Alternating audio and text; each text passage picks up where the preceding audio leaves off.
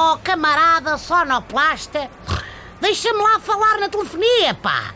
Então não pensa aí na videochamada que sou eu. Oh, pá, estou mascarado, pá. Ah, olha de quê? Vê lá se eu não roubo este microfone da RDP e vou aí dar-te com ele no totem, vistes?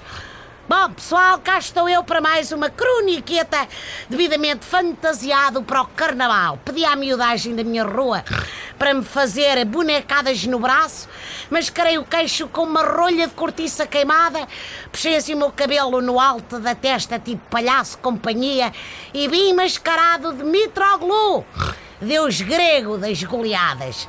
Pensei em mascarar-me de Jonas, epá, mas ainda me lesionava outra vez e depois ficava em dúvida para mais umas corridinhas de táxi. Hoje é o dia em que as pessoas deitam fora o fato todos os dias e assumem belhas fantasias. Ou é elas de princesa e dama antiga, eles de zorro e de matrafonas também. Mas e as pessoas que andam mascaradas o ano inteiro, ah? ou anos inteiros, como é o caso do professor Cabaco Silva, que andou fantasiado de presidente calado que nem um rato, de quem a boca só se abria para entrar bolo rei e sair um bocadinho. E vai saber, é um linguarudo com quadrilhices suficientes para encher 100 livros.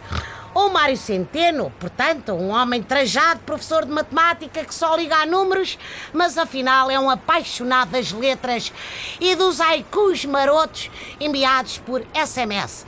Até a Caixa Geral de Depósitos andou fantasiada de banco sólido e por baixo da peruca era só buracos a precisar de recapitalização.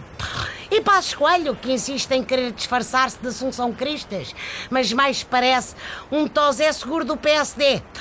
Só o presidente Marcelo Rebelo de Sousa acerta no disfarce. Sempre foi um folião, é pá, e continuará a ser. A vida são dois dias, meus amigos, e o carnaval são três, exceto para o nosso presidente, que para ele são cinco, ou seis, ou sete, ou oito. Mais nada! Até amanhã, pessoal!